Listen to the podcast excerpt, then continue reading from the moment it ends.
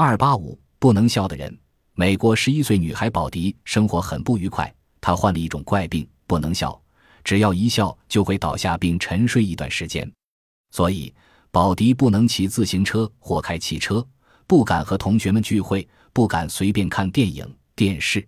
宝迪说，他每当想笑时，就拿着一个椅垫按住面部，集中精神，直到能控制自己不再想笑为止。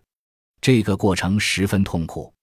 佛罗里达州棕榈滩的脑科专家威尔逊说，宝迪患的是一种属于猝倒症的脑病，只要一笑，肌肉就会痉挛。人就会倒下去沉睡，这是一种罕见病症。